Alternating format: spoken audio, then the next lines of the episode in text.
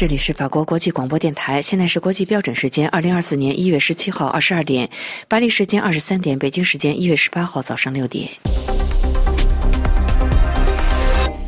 首先播送新闻提要。美国将也门胡塞武装重新列入恐怖组织名单。胡塞武装声称袭击了亚丁湾附近一艘美国船只。古特雷斯表示，中国希望依靠联合国监管全球人工智能发展。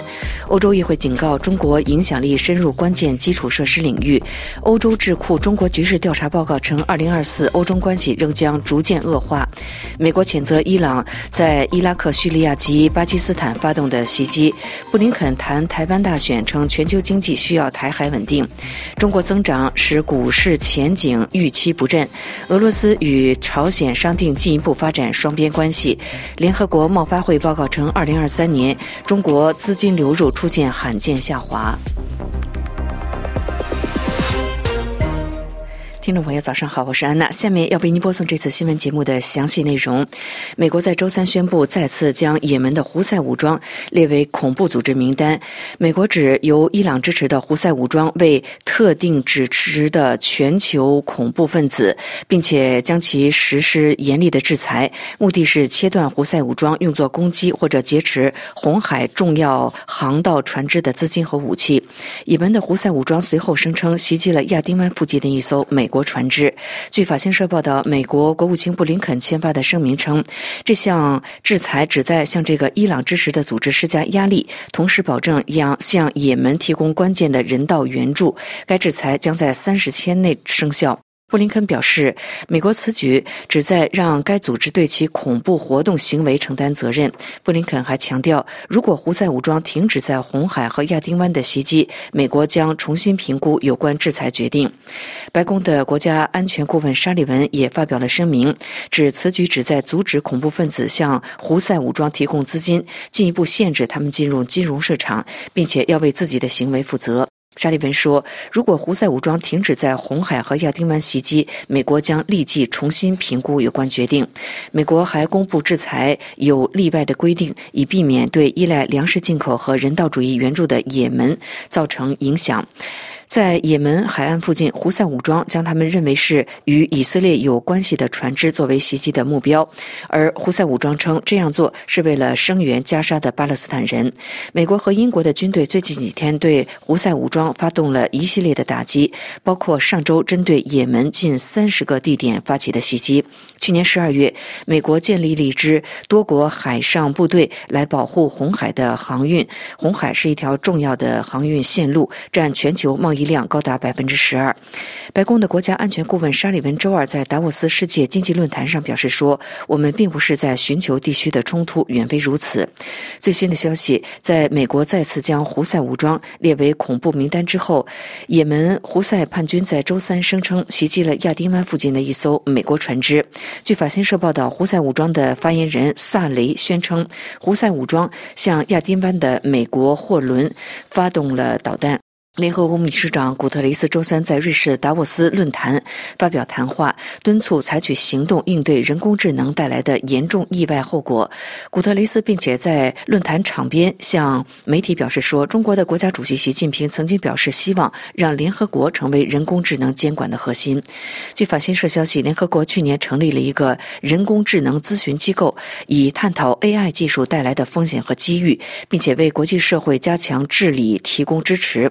该机构汇集了三十九名来自政府、私营部门、研究界、公民社会和学术界的专家，具有全球性、性别均衡和跨学科等特点。有两名来自中国的专家也被选入其中。古特雷斯周三在瑞士达沃斯举行的年度世界经济论坛上发表讲话，他批评目前科技公司以人工智能利润为重的同时，也敦促采取行动应对人工智能带来的严重的意外后果。他说：“与气候变化化的问题一样，目前还没有一个有效的全球策略来应对人工智能技术所带来的问题。古特雷斯在达沃斯世界经济论坛上表示，人工智能技术为可持续的发展提供了巨大的潜力。但是，国际货币基金组织刚刚警告，它极有可能加剧不平等。古特雷斯还严厉抨击科技公司为了追求利润而肆无忌惮地无视人权和个人隐私的行为。他强调，面对二十一世纪的各种挑战，再加上持久存在的地缘政治的分歧，世界各地的人们正在失去对政府机构、金融。和经济体系的信心，这并不奇怪。法新社报道，古特雷斯在达沃斯场边向媒体表示说：“中国国家主席习近平在我们的会谈当中才表示，联合国应该处于这一进程的中心。”而联合国秘书长古特雷斯去年曾经在安理会就人工智能举行的公开辩论上强调，联合国是为人工智能制定全球标准和治理手段的一个理想的场所。联合国的人工智能咨询机构在去年十二月曾经提交了一份报告，提出了包容性、普遍利益和国际法等一般的一个原则。古特雷斯说，他对发展中国家在这一领域准备不足和薄弱深感担忧，并称将确保人工智能不会成为另一个加深世界分歧和加剧不平等的领域。虽然俄罗斯入侵乌克兰和中东危机给全球的和平带来安全严重的新的威胁，这些事件导致联合国安理会的常任理事国之间出现多年未见的分歧，但是古特雷斯仍然表示，他依然对在其他全球合作的关键领域取得进展持乐观的态度。欧洲议会周三高票通过了一项提案，对中国在欧盟关键基础设施领域日益增长的存在表示担忧，尤其不可忽略给欧盟港口带来经济依赖、间谍和破坏的风险。欧洲议员们警告，欧洲目前已经有百分之十的海运基础设施为中国集团所有。详细的情况，请听安德烈介绍。在这项以五百六十五票赞成、二十六票反对、三十一票弃权通过的提案中，欧洲议会对运输、港口、电信网络、稀有金属和海底电缆等关键基础设施易受中国影响表示震惊。提案报告人斯洛文尼亚欧洲议员格罗塞利严厉地表示：“中国几乎垄断了芯片、稀土等产品。”我们对安全问题以及中国对我们政治和军事基础设施的影响不得不严重关切。报告人特别指出，中国应用程序是虚假信息的来源，或存在掠取隐私的风险。首当其冲是中国巨头字节跳动旗下的抖音。欧盟委员会和欧洲议会已禁止其员工的工作设备使用该项程序。欧洲议会议员在以压倒性多数通过的这一决议中，对中国政府旨在协调政府和企业的军民融合战略表示担忧。决议案指出，其宗旨在于达至技术转让，以加强中国的主导地位，并削弱其地缘政治对手。欧洲议会呼吁欧盟成员国迅速实施扩展的监管框架，以排除可能参与这一战略的实体，特别是在军事应用技术方面。并根据快速反应机制检测基础设施的滥用情况。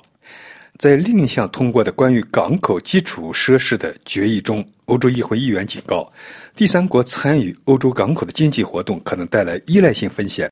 议员们敦促布鲁塞尔及成员国紧急评估与中国及第三国参与海事基础设施相关的风险，建议对外国直接投资进行强制性监督，以阻止可疑的投资。德国绿党欧洲议会议员卡里马德利周二评论说：“中国企业中远集团以2016年收购希腊比雷埃夫斯港时，人们就议论纷纷。但从那时起，该集团把触角伸到了汉堡。中远集团入股汉堡港托勒奥特货柜码头。他对媒体说：‘这种事将会发展到什么程度？我们必须敲响警钟。’”欧洲最大的中国研究智库柏林坎莫托中国研究中心在周三发布年度中国局势调查报告，多数预测欧盟与中国的政治以及经济关系都将持续恶化，欧盟对华政策将更加强硬，而美国总统大选结果将高度影响中国的对台政策。中央社援引莫卡托中国研究中心发布的《二零二四年中国内外情势预测》，这是根据该中心向六百五十位对中国长期观察人士的。问卷所做出的报告，其中大多数认为经济安全和地缘经济竞争形势将决定中国今年经济发展的一个主要因素。其次是中国政府对经济的控制和金融、地产等危机。在对外关系之上，多数认为欧盟与中国的关系将会小幅持续恶化。在欧盟国家当中，以法国与中国关系改善最多。去年宣布退出“一带一路”的意大利，则与中国关系恶化最多。报告指出，相较2020明年，欧中关系可用“经济热、政治冷”来定义。如今政经日趋一致。今年调查显示，百分之四十六的人认为欧中政治关系将会下滑。至于今年欧中关系的主要挑战，最多的人认为欧委会和欧盟议会政策影响最大，其次是中国对欧盟的经济胁迫。中国增长减速使股市的前景预期不振，请听瑞迪的介绍。根据中国统计局十七日公布的数据，二零二三年中国经济增长百分之五点二。虽然表面上达到了政府此前的增长目标，但这却是中国经济最近三十年来的最低水平。市场对该数据作出反应，上海股市当日下跌百分之二点零九，深圳股市跌幅达到百分之二点五四，香港股市恒生指数当日更猛跌四点一一个百分点。欧洲股市也继续呈现下跌趋势，尤其是与原材料有关的企业。伦敦股市十七日收盘下跌百分之一点八二，巴黎股市跌幅为百分之一点四零，法兰克福股市也不例外，跌幅为百分之一点一六。华尔街股市十七日也以下跌趋势开盘，道琼斯指数开盘下跌百分之零点三二，纳斯达克指数开盘下跌达百分之一点二零。不过，法新社分析认为，影响市场信心的因素不只有中国经济增长表现不如预期。多国中央银行近期认为，市场错误预估央行会在今年三月下调指导利率的表述，也令市场信心不振。欧洲央行行长拉加德十七日表示，央行可能在入夏时才会开始降低利率。他似乎对一度高涨的通货膨胀真正得到控制态度谨慎。另外，美国零售业二零二三年最后一个月表现好于分析人士预测，显示美国经济持续向好，令各大央行更难以放松控制通膨的努力。欧洲房地产企业也因近期难以看到利率降低而仍然面对压力，石油价格则因中国经济增长乏力、美元升值等因素而持续走低。俄罗斯和朝鲜相定进一步发展双边关系，请听安东尼的介绍。俄罗斯克里姆林宫发言人佩斯科夫一月十七号在记者会上介绍说，总统普京与朝鲜外务相崔善基前一天就韩半岛局势进行了讨论，双方商定在包括敏感领域在内的所有领域进一步发展双边关系。韩联社报道说，佩斯科夫讲，双方重点讨论俄朝关系，并就最为紧迫的国际问题交换意见。俄罗斯方面重申，朝鲜是俄罗斯极为重要的伙伴。前一天，克里姆林宫公布了普京与崔善基会面的消息，但是没有公布双方具体对话内容。俄罗斯卫星通讯社报道说，俄罗斯与中国共同提出的东北亚和平稳定倡议已经提交给联合国安理会，并且已经摆在了讨论桌上。拉夫罗夫与崔善基会谈时提到了这一点。莫斯科国立大学亚非学院院长阿列克谢马斯洛夫说：“这次会谈的意义在于提供了制定共同决策和讨论东亚局势的机会，这关乎朝鲜、俄罗斯和中国的利益。”朝鲜周边局势急剧升级，朝鲜领导人发表了措辞相当严厉的言论，韩国领导人也发表了同样严厉的言论。没有人愿意东北亚再出现一个热点。马斯洛夫说：“俄罗斯在东亚非常困难的局势中，充当了一定的调解人的角色。俄罗斯与中国的政治关系正在扩大和加强，俄罗斯正在重新调整与东南亚国家的关系。朝鲜是俄罗斯外交的重要方向，主要是在安全问题上。”崔善基前一天与俄罗斯外长拉夫罗夫举行会谈之后，访问克里姆林宫拜会普京。外界推测双方可能就普京访朝日程进行讨论，但是克里姆林宫对此没有提及。美国周三谴责伊朗最近在伊拉克、叙利亚以及巴基斯坦发动的袭击。美国国务院发言人米勒表示，美国谴责这些袭击，他并指责伊朗在过去几天侵犯了邻国主权边境。伊朗在周三成日日前对巴基斯坦西部发动导弹和无人机的袭击。各位收听的是法国国际广播电台新闻节目。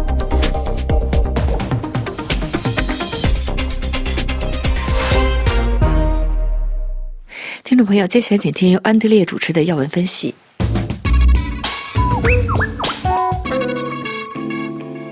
各位大家好，中国总理李强首次出席瑞士达沃斯经济论坛，周二发言强调，中国经济稳健、开放的大门越开越大，未来十年中产达八亿。并透露，二零二三年中国全年经济增长率百分之五点二，强调中国这些年来对世界经济增长贡献率一直都是在百分之三十左右。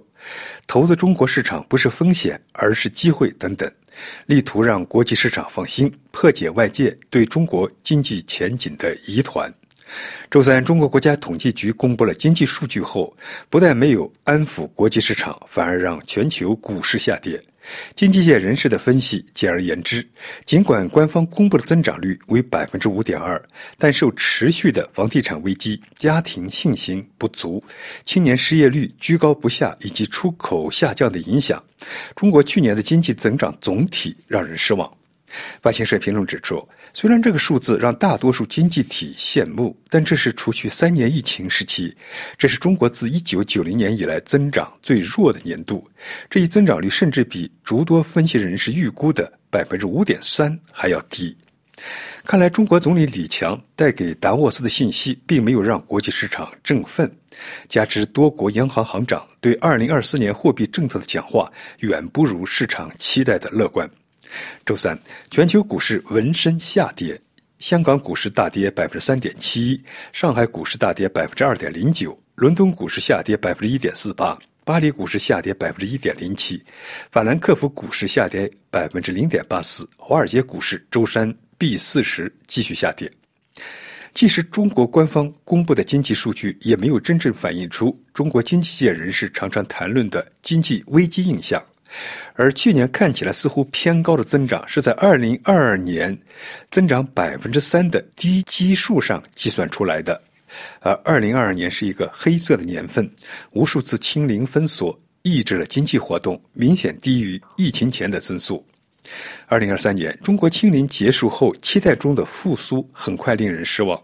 在清零封锁中备受折腾的中国家庭处于观望状态，几乎没有出现所谓的报复性消费。而在内需疲惫的同时，全球经济放缓也拖累了中国的出口。中国出口自2016年以来首次下降了4.6%。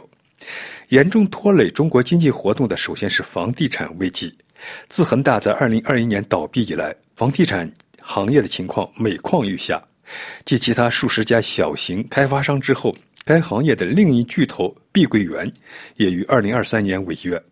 就目前而言，经济学家认为没有理由对2024年感到乐观。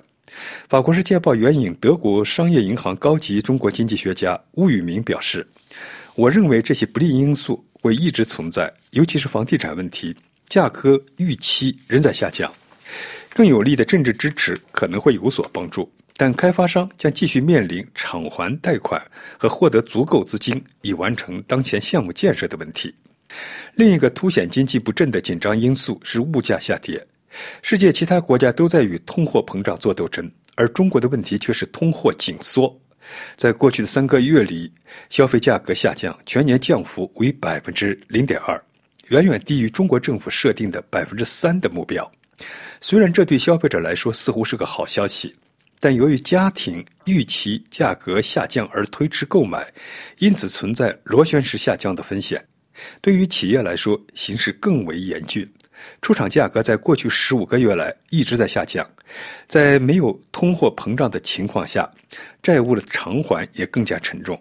这种情况让人想起二十世纪九十年代的日本，当时日本出现了房地产危机和长期的通货紧缩，而且就业形势并不乐观，压力增大。按照官方数据，十二月份失业率有所增加，达到百分之五点一。而十一月份为百分之五，这一数字并不能完整反映就业形势，因为这只是在城市劳动人口就业率基础上得出的数字，排除了几千万农村地区的民工。另外，城市今年就业率在停止公布数月后重新公布。中国国家统计局周三报告说，二零二三年十二月，年龄在十六岁至十四岁的青年失业率为百分之十四点九，明显低于去年停报前上半年的百分之十七至百分之二十一。同日，中国国家统计局还宣布，中国人口连续第二年下降。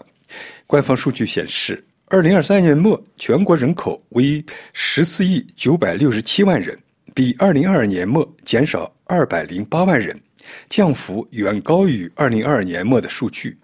二零二二年的人口下降，也是一九六零年大跃进饥荒以来，中国首度人口萎缩。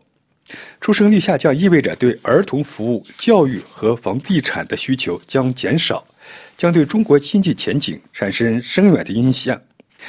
瑞士人寿首席经济学家马可·布吕茨基周三在一份介绍2024经济前景的文件中写道：“2024 年，中国已不再是世界经济增长的引擎，中国政府采取的措施也不够充分。对于2024年的中国经济增长，多数机构的预测集中在4.5%至5之间。”听众朋友，以上您听到的是安德烈主持的要闻分析，感谢苏慧念的技术合作。谢谢您的收听。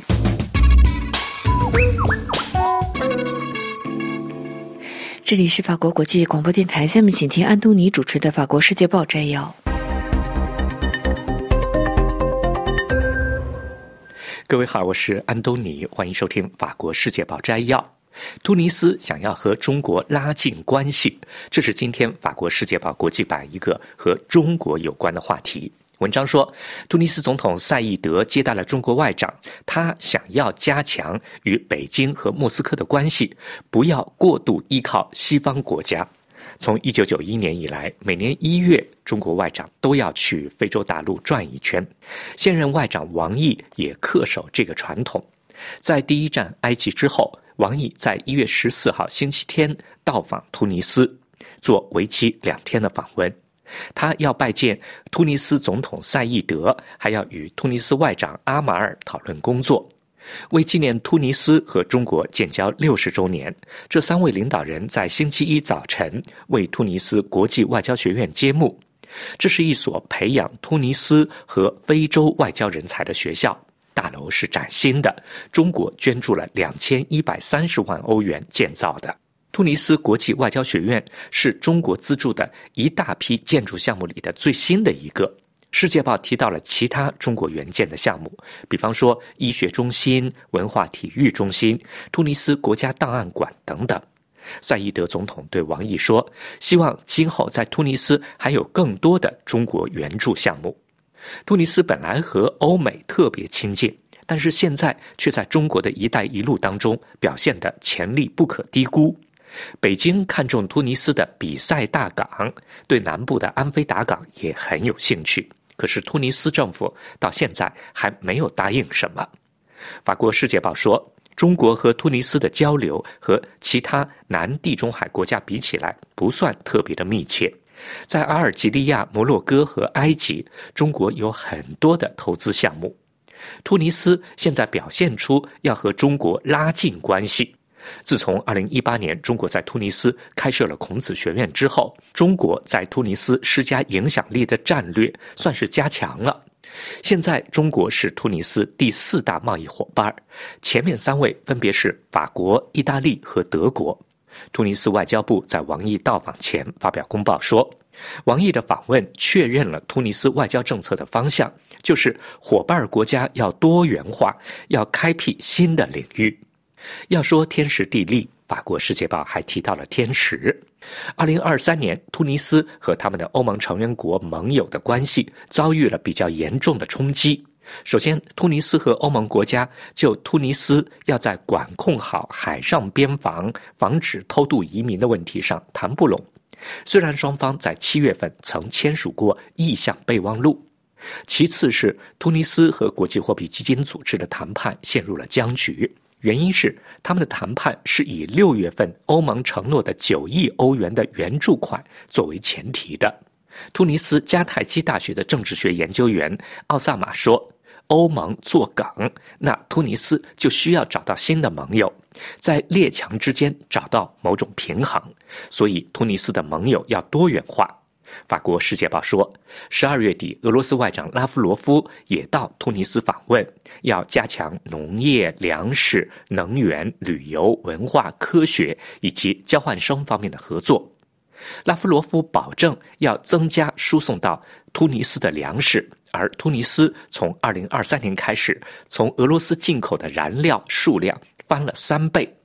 就算拉夫罗夫和王毅的相继到访是巧合，但是政治学研究员奥萨马还是坚决否认突尼斯的外交正在向东转。他说：“突尼斯的政治精英和经济大佬都绑在了地中海与法国和意大利的经济关系中，突尼斯没有办法轻易的转向。”他说：“与中国和俄罗斯发展盟友关系只是用来当做政治砝码用的。”而赛义德总统解释得很清楚，他说：“突尼斯需要有强国做盟友，这样才可以对欧盟国家说。”如果你们不认同我们的主权，我们有其他的路可以走。好了，各位，以上听到的是今天的法国《世界报》摘要，题目是“突尼斯想要和中国拉近关系，在欧盟国家面前当筹码”。这次节目由安东尼编辑主持，感谢收听。这里是法国国际广播电台，下面是东京专栏。一月十三日，在台湾总统选举中，民进党候选人赖清德胜选，当选台湾下一任总统。日本表示祝贺，而赖清德的当选将对今后的日中关系产生什么样的影响呢？近年来，在台湾选举的问题上，日本是希望民进党胜利的。在马英九二零零八年及二零一二年当选总统时，当时的日本外务大臣发表谈话，没有对马英九表示祝贺。但是二零一六年及二零二零年。蔡英文当选时，当时的日本外相都发表谈话表示祝贺。日本共同社曾报道称，日本外务省官员二零一六年五月二十日对记者吐露心声说：“马英九政府反日非常糟糕，我们期待蔡英文政府。”而这次赖清德当选为台湾1996年总统直选以来史上首次由一个政党实现三连任。大陆对具有台独倾向的绿营长期在台湾执政感到不满和焦躁。因为台湾民众意识在绿营政权的长期影响下，与中国大陆将愈行愈远，预计大陆对台湾的压力和军事恫吓将愈演愈烈。而日本和民进党政权很合拍，因此围绕台湾问题，日中关系将越来越紧张。其中一个重要的趋势就是，随着大陆与台湾关系的紧张，日本方面有关台湾有事就是日本有事，以及台湾。日本有事就是台湾有事的日台共同体意识将更加深化。共同社去年十二月九日称，中国军事科学院前副院长何雷十二月九日之前接受共同社专访，围绕钓鱼岛问题明确指出，不希望有战争。但我们不怕战争，暗示如果对台湾进行武力统一。钓鱼岛可能会同时成为作战目标，因此在日本方面看来，与台湾协防大陆武统，就是与台湾共同协防钓鱼岛等。在台湾大选开票前夕的一月十日，自民党副总裁麻生太郎。在访问地华盛顿特区接受记者采访时表示，如果台湾发生紧急情况，日本政府可能会断定为日本处于生死存亡的危急事态，日本将根据2015年通过的。安全保障关联法案行使集体自卫权。由此可见，具有明显台独政治基因的赖清德当选后，两岸关系会越来越紧张，日本和台湾会愈走愈近，与大陆的关系也会越来越紧张。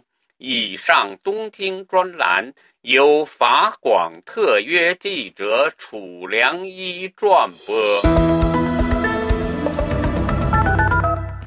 这里是法国国际广播电台，下面请听专题节目。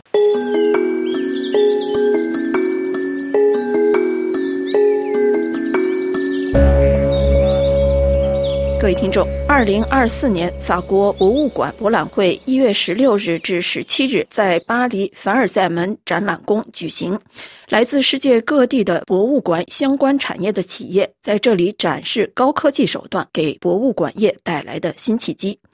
语音导览早已广泛的服务于参观者，各种虚拟现实技术也开始越来越多的给参观者带来某种亲临其境的体验。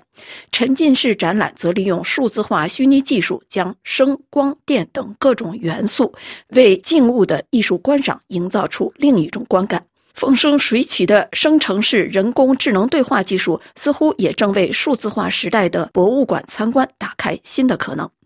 可以说，数字技术的发展正让博物馆不仅展示历史留下的印记，更跨越时空，让当代人在虚拟空间体验历史情景，也让艺术创作静止的展示在观者眼中获得某种生命的动态。这次博览会的负责人克莱尔·德隆若女士向本台介绍说：“博物馆展览会的核心宗旨是参观者的体验，科技手段帮助提高这种体验。比如，语音导览是最早引入博物馆参观的科技工具。”它让参观行为变得更容易，让参观者可以按照个人的喜好有一种个性化的体验。科技手段用于博物馆业的意义就在于让参观者尽最大可能按照个人兴趣去参观。科技手段不仅用于语音导览、网络预订、购票等也需要。科技手段其实无所不在，而且早已经存在了。另外，要让年轻一代走进博物馆，就要使用他们这一代人熟悉的工具。博物馆也因此不能没有这些新的技术手段。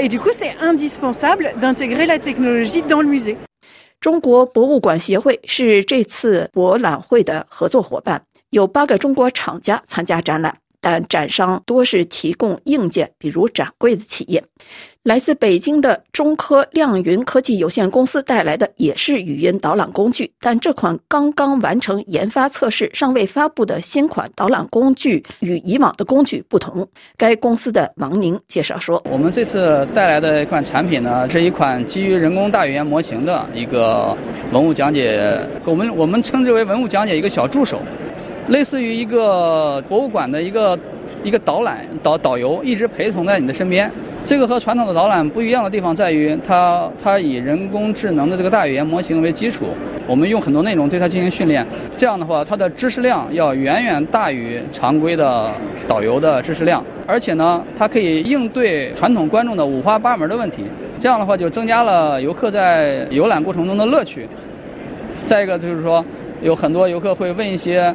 呃，超出提纲外的话题，这个呢，我我们就是对于他的话题，我们进行了一些过滤和一些限制，就是说，对于一些基础的我们允许回答的，我们进行了回答；对于一些不允许回答的，我们自动做了过滤。不允许的问题是什么？不允许的问题，比方说有一些涉及到国家政治方面的，因为导游的话你是没办法限制的，他可能会把个人的色彩夹杂在这博物馆里面去。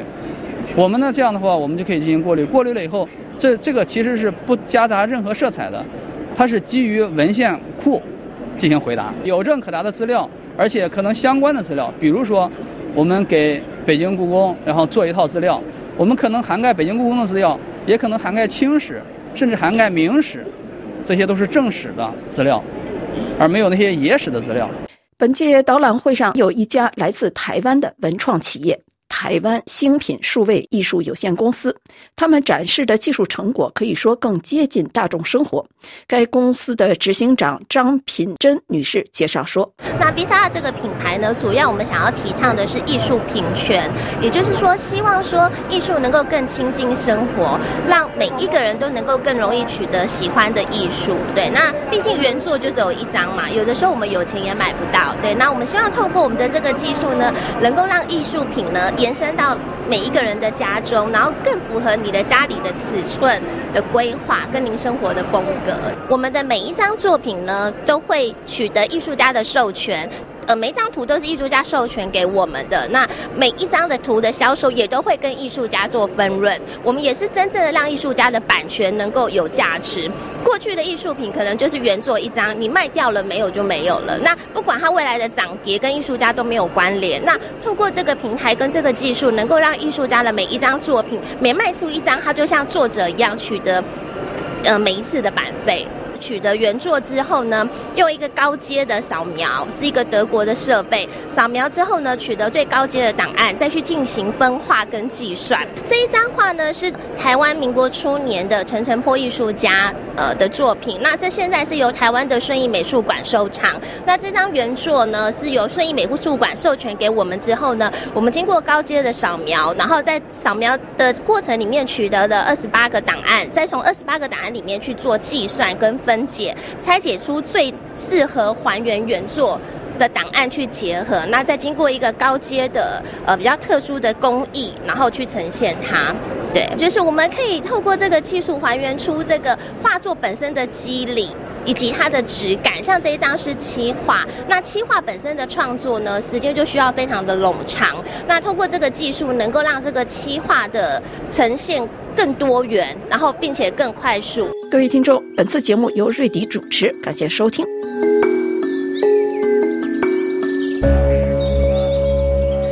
这里是法国国际广播电台，听众朋友，明天专题节目时间要为您安排播出生态科技健康，欢迎收听。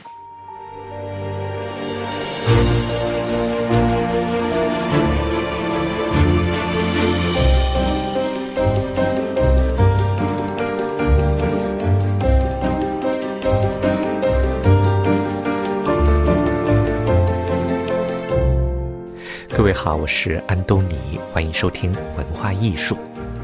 在今天的节目里边，我们要向您介绍观念艺术、当代艺术里边最核心的部分，什么支撑起观念艺术和当代艺术？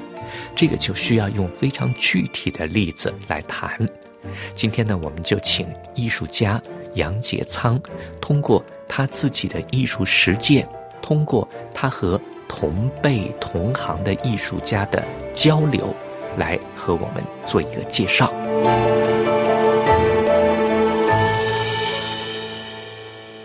我举个例子，一个图像，这个图像呢不是你这次参加展览的，但就在我们眼前，这三幅这个三幅组成的一个图像，都是人头，好像是在很痛苦的。好像就像在一个坟墓里的或者地狱里的这种这种呃狰狞的、痛苦的、愤怒的这个图像，这个是哪个年代的作品？哦，这个就是我一九八二年的毕业创作。我们当时是没想到过会这么夸张啊，因为我们比进大学的时候或者进大学以前都是有很严格的头像训练。这个七八年画头像画的都很精彩啊，都是那种红光亮的东西。到我毕业的时候，我就会想，我能不能够也是交作业交一个头像给他们？但是就希望不是我们所经常看到那种工农兵红光亮的东西，健康的东西。所以我一下子就出来了一个，哎呦，我就画一个屠杀死亡的图像，因为死亡的图像呢，就我就是自由很多。就是你反正就是不一是很准，也可以就是看到他的那种痛苦啊什么的，所以我就是觉得去去鞭打屠杀也是一种正，也是一种所谓也是一种正能量嘛，是吧？但是没想到在那个时代还没有还没有那么容易接受啊，所以。但是现在再来看呢，还已经能看到了，看到我的当时的所谓的一些不是很准的那种呃头像，但是呢，你还是看到他的痛苦啊，看到他的死亡，而且我们当时是国画系嘛，那个水墨嘛，水墨的话呢，如果你那个形态太准的话呢，就是很很恐怖嘛，是吧？所以就干脆就用一点比较呃自由一点的笔墨，让它就是。通过笔墨的美感来减减弱那种恐怖感，当时是这样想的。那有了这幅图以后，你才有了这次参加展览的遗嘱。对，遗嘱也是这种。哎呀，我对死亡很有意思。我觉得死亡是也是生的一个一个反面啊，因为没有死亡也没有没有生嘛，也可能是是有联系的。先说一说遗嘱这个作品的形态。遗嘱的内容叫我，因为我也研究过所谓的禅宗嘛，或者说佛教，佛本身里面有一个沙垂拉太子舍身喂虎呃，这个这个故事。我当年八二年敦煌我也临摹过这个这个作品，当时是在日本九零年的时候，日本的这个展览就需要是跟现场有关系来创作的现场做，我就知道日本在美术史里面有一个。叫有玉虫子的那个唐代的一个的一个给一个盒子，表面上画的就是沙垂拉太子舍身喂虎的这个图像。他们是在中学教科书里面有的，所以我就希望找一个日本家喻户晓的故事来进入日本。但是我对禅和禅宗的见地是不一样的，因为我以为我学的那个是禅，不是禅宗啊。日本的那个是禅宗。我就觉得禅呢是跟生活跟你自己有直接关系的。我当时的时间呢就是九零年，刚刚出国，呃，八九年的那个事情对我的那个心态那种压力太大，因为我是做老师的，所以我就过不去。那通过这个作品，就是说，如果我死了，呃，拿给老虎吃掉，就保留老虎的这个大便，这么一一消解，很幽默的消解，我就解放了。意思就是说，哎呀，别把自己看得那么高大上，是吧？你最后这顶多就是一个老虎死这种感觉。所以，当然也用我也用了日本人最常见的陶，所以我就利用了两个日本人最最常用的东西，就变成了我的参与性的一个作品，就变成是一种禅，就不是禅宗。这个作品我喜欢的是因为它对应了我自己的时间和我的解决了我的问题，也让日本人更容易接受这个作品。所以我觉得它是我的代表作。所以在这次之前，在集美博物馆也展出过。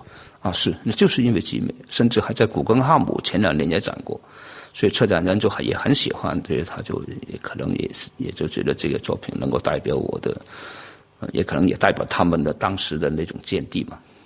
呃，当然，呃，你说的是，就说你指的策展人的眼光，这是一个题材问题啊。那呃，当我在看的时候，我就觉得好像在跟。常规常理距离很近的时候，你总在找一种超常，你总在找一种 这个呃和常规和套路脱离的东西。嗯，也可能是这叫艺高人胆大吧，呃，也可能就是说的比较高傲一点。因为我实际上从三岁就拿毛笔，实际上我对毛笔的那种技术啊。那种法，那种所谓的法规，我是很纯纯熟的，而且我当时在大学是教这个，所以当一个人的技术很有把握的时候，他就很自由了啊。他有一个有一个东西想要表达的时候，他就各种各样的形式他都可以运用啊。这个实际上作为一个艺术家，实际上这一点我们这里谈的很少。我觉得技术是很重要的啊。你对于就是你的超常、超凡脱俗，走出套路，你觉得是做改良，或者是走出套路更自由的游走一番有意思呢，还是完全把这个常规、把套路完全翻过去，变成另外再去找一套套路或者游戏规则更有意思呢？我没有，我没有这样去想，我只是想做我自己。实际上，我后来回过头来看，我这个五十年的艺术创作，真是前无古人，也可能后无来者。因为有一个很有意思，是我是一个东西人，我有三十三年的这个在中国的这种生活经验跟学习，我对中国古代传统也比较了解，嗯，包括他的哲学，他那种技术我都很掌握。包括古文啊，包括草狂草，我都看得懂啊。然后我来到西方这三十三年呢，我又全盘的就接受我老婆的那种观念，就是说，他对当代的认认知，就是我是全盘肯定的。所以我实际上我是东东西人。在这个时候呢，你一拿个毛笔一出手的话，肯定跟你以前传统的那种艺术它是不同的。你能够找到自己。你给我的印象，就像你是一个航空员、宇航员。就是坐着这个呃航天飞机离开了地球，然后呢，但是又是要回去的，完全没就是没有没有说要完全在太空中这个消失在太空中，而是 你在地球的周围，从另外一个角度或者从另外一个星球来看看地球，但是你还是地球的。是啊，我很幸运，因为我掌握了那个材料啊，它特定有一个美感啊，它，它那个你怎么反叛，你怎么做，它还是很美的。你看，比如像水墨这个东西。你就是随便一弄，它那个点线面黑黑白灰那个规律就是很美。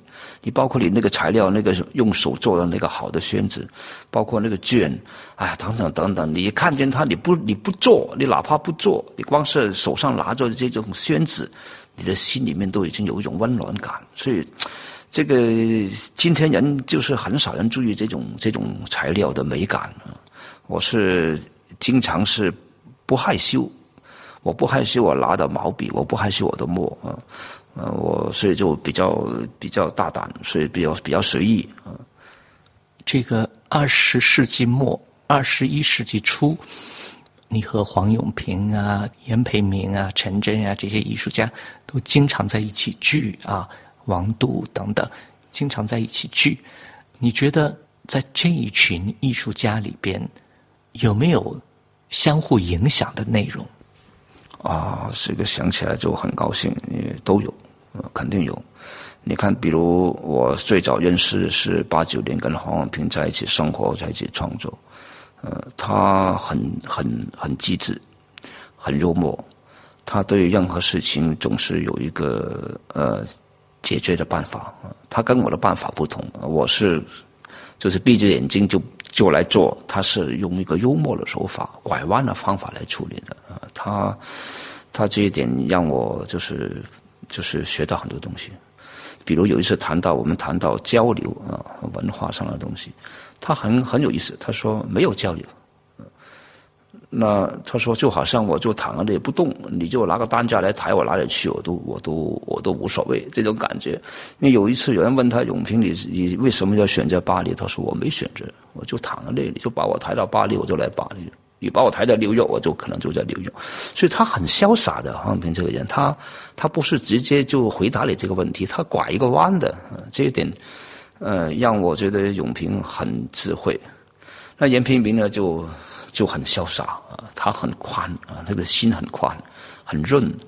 你看到袁平平，你会高兴的；你不会看到袁平平，你会觉得好像有一种吃醋感啊，有一种有一种有一种竞争啊，有没有？王多就很豪气，你看这个很有意思。我们这几个朋友在这里面确实各有各的性格。假如每个人的性格都很相似，要要一样的话，那就麻烦了。我觉得最。最好的就是有，就是保持自己的那种特有的东西，那种本质的东西。所以大家在一起能够吃饭啊，能够聊天啊，有一种愉快。我觉得做人做艺术啊，没有愉快感了就不好玩了，是吧？还是要有心心心存喜悦的东西，才是养人的嗯。可永平说说过，这个艺术是一个危险的工作。对，这是别相信他说的话。哎，马蒂尔说，真正的艺术家不说真话的。我觉得永平从来没有以为是危险的工作。嗯，这是这是他可能作为一种呃呃挑战者的角色去想。我看永，我跟永平合作过很多次，他从来作品完成的时候，他是最高兴的。那他说的艺术家之间的竞争是真话还是假话呢？我觉得真话。嗯，实际上我跟他也竞争，是吧？如果没有竞争，你怎么会有进步呢？但我们的好处在于，他是做装置的，我是拿毛拿毛笔的。你拿毛笔，你搞不过我，那我要搞装置，我也没兴趣。所以我的这个竞争呢，就是不是在一一条船上的竞争，就我们是两条船互相划啊。不对不对，他也用呃笔墨画过那个柏拉图的那个那个山洞呀什么的。我那个不是笔我，那个不啊不用笔。好，那你也做过。一些陶瓷做的装置，那个没办法比的，跟他，他在这一块是真的佼佼者啊。毛笔他也没办法跟我比的啊，这不好意思，但是我就说这样就好了，明白吗？就各有各的那种自己的那个长处的那一块，但是我们的心是一致的，就是还是在当代这里面，在里面，在里面的参与啊。我们刚好也是在那种所谓的呃东这个欧洲那个打开以后的那个时间在这里。刚好遇上了一个非常开放的时代啊，所以这一点呢，我们就应该真的应该是感谢来到了一个好的时间。好，谢谢杨杰仓。各位，以上听到的是文化艺术，由安东尼编辑主持，感谢收听。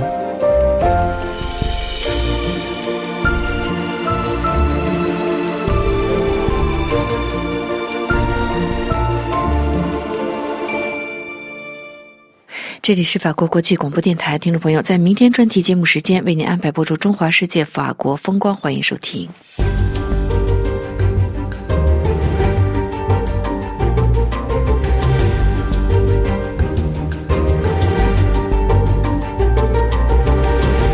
众，今天我们要为大家看到的是靠近上加龙省的圣高登斯地方，当初是为了香波堡伯爵建造的这座城堡。这座位于上加龙省的康明日城堡，当初是查理十世的孙子、王位觊觎者香波堡伯爵建造的。这是一座非凡的城堡，配备有现代舒适的设施。位于比利牛斯山脚下，距离圣高登斯八公里的这个康明日村庄，这座圣杰姆家族历史城堡建于1867年，具有典型的拿破仑三世时代的建筑风格。去年十一月以来，就以一百三十九万三千六百欧元的价格等待出售。圣杰姆家族的来源，传说中这是是一个非常有葡萄牙血统的传奇处女，被誉为非常美丽，受过良好教育，在阿基斯坦地区的殉道烈士。阿基坦是远离巴黎的南部地区，被比利牛斯山脉中央高原。和大西洋有山有水的包围着，它是法国西南部的一个城镇，位于新阿基斯坦区的滨海夏朗德省。这座城堡二十年前经过全面翻修，拥有七百平方米的起居空间，十三间卧房、十八个客房、七间浴室和将近一万九千平米的土地。这一座由圣杰姆家族建造的城堡属于贵族和保皇党贵族的。房产专家解释说，为了希望波旁王朝重新掌权，这个家族他们在城堡上装饰的一些能够代表彰显法国君主地位的装饰品，特地是为了当时自诩为王位接班人的香波伯爵，目的是将城堡送给他或欢迎他来到这里。例如，在城堡的大厅里有君主制主题的装饰品，大理石壁上有。百合花雕刻的传统图案。这栋房子是二十年前有一位德国人购买下，现在已经翻新过，特别是它的供暖系统，所有的房间都配有恒温器。古代与现代设备共同和谐的存在，例如在出版展示着具有那个时代特色的装饰，备有最先进的设备。城堡里的私人教堂也施工修复。这座城堡目前由一对法国夫妇拥有。据房地产经纪人称，这是一处交钥匙的房产，而且价格并不那么贵，因为它很实用。他表示，出售这样的房产一次可能需要几个月到一年半的时间。而这个圣杰姆家族的历史城堡所在地康觉明伯爵村庄的这一个法国城堡，位于奥西塔尼地区上的比利牛斯省拉梅克镇。如今，它成为了法国文化遗产历史遗迹，受到保护。康明日伯爵城堡位于比利牛斯山东端的巴鲁斯，也在布拉梅瓦克村以南的一百五十米的海角上。虽然城堡看起来还不错。但其围墙和教堂已经成为废墟了。而那个布拉梅尔克村是位于奥克西塔尼地区上比利牛斯山东部的法国城镇。从历史和文化上看，这个城镇位于康明日县，相当于前加斯科涅科省的老康明日县，也就是现今包括的热尔省、上加隆省、上比利牛斯山省和阿列日省。布拉梅克村暴露在山区气候下，它被乌尔塞河排干。该镇拥有卓越的自然遗产，由四个具有生态动植物价值的自然区域组成。布拉梅卡村这个村曾经在1831年经历拥有了一百九十二名居民的人口高峰后，到了2021年，估计只剩下三十位居民。而这个村庄附近的这座康明日伯爵的城堡。建立于十二世纪和十三世纪之间。自一九五零年十二月十三日起，它的遗址，例如城堡、围墙和教堂，已经被列为法国历史文物古迹。各位听众，以上节目是由珍妮特为您主持的，感谢我们的法国同事菲利普的技术合作，同时更感谢您忠实的收听。我们下次节目再会。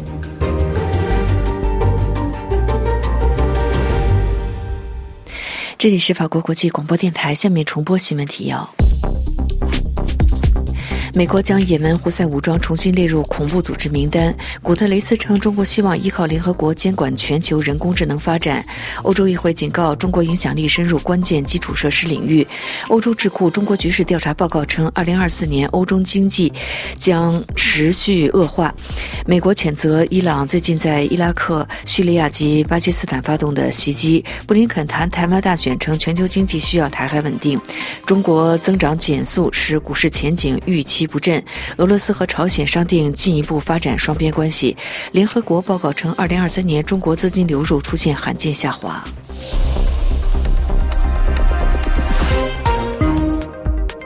听众朋友，法国国际广播电台的这次中文节目是由安娜为您主持。要感谢苏菲尼亚技术合作，也谢谢您的收听。最后，我们要一块来欣赏一首法国歌曲，这是由奥利维亚·胡伊斯所演唱的《Le Ciel》，也在歌曲当中祝您平安愉快。我们再见。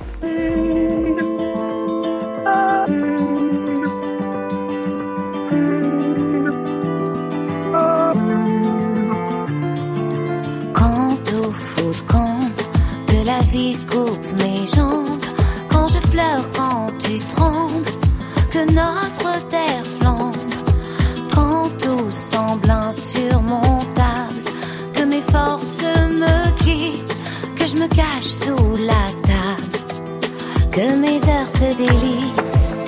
Il suffit que tu apparaisses pour repousser les vents. Il suffit que je te reconnaisse, tu es le sel la cannelle, le piment.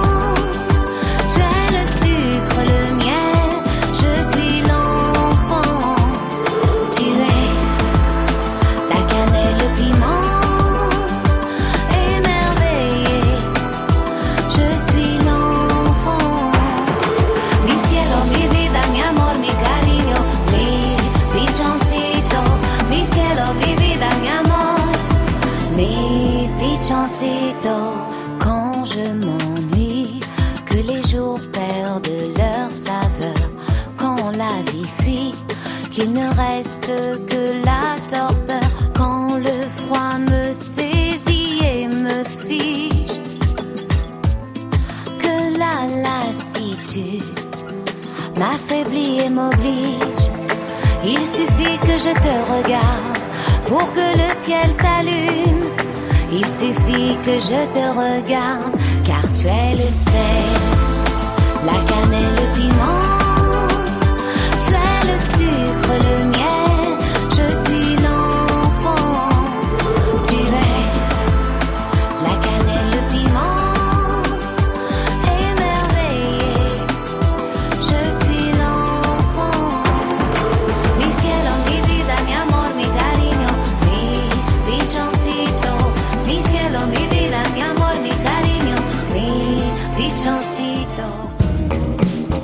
RFI. Radio France Internationale.